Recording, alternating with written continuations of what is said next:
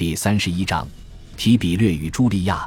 早在阿格里帕死后，为了家族利益，乌大维便决定提拔他的养子提比略。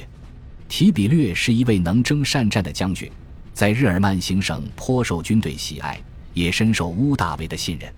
更重要的是，提比略性格内向，不喜与人交谈，不善言语，对政治一窍不通，对更高的权力没有想法，只喜欢留在前线。乌大维深知提比略的性格，自诩时日无多的他。认为提比略日后在他死后可以成为盖乌斯与卢修斯的极大助力。公元前十一年，乌大维把茱莉亚嫁给提比略。茱莉亚早已对父亲的命令习以为常，只好听命。然而，这段婚姻对于提比略和茱莉亚来说都是一场噩梦。茱莉亚十分瞧不起提比略不善言语的性格以及军人一样粗鄙的生活方式。而提比略也无法忍受茱莉亚的趾高气扬与娇生惯养。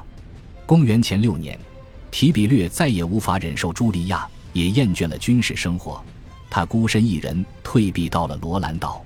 气走了提比略之后，茱莉亚更加放纵，明目张胆地四处寻欢，与多位情郎进出各种场所。在众多情人中，茱莉亚最倾心的一人，居然是安东尼的儿子安东尼乌斯。一时间，谣言四起，罗马人都说茱莉亚要谋杀父亲乌大维，好让安东尼乌斯继承奥古斯都。而乌大维已经无法劝说女儿茱莉亚回心转意，但是出于对女儿的疼爱，乌大维最终选择了睁一只眼闭一只眼。然而，最后事情还是一发不可收拾。公元前两年，茱莉亚因通奸叛国，计划谋杀议长乌大维，被元老院逮捕。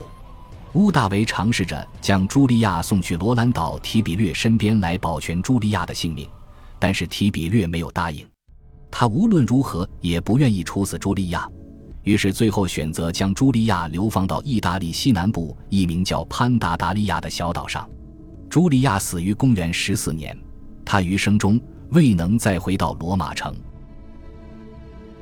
感谢您的收听，喜欢别忘了订阅加关注。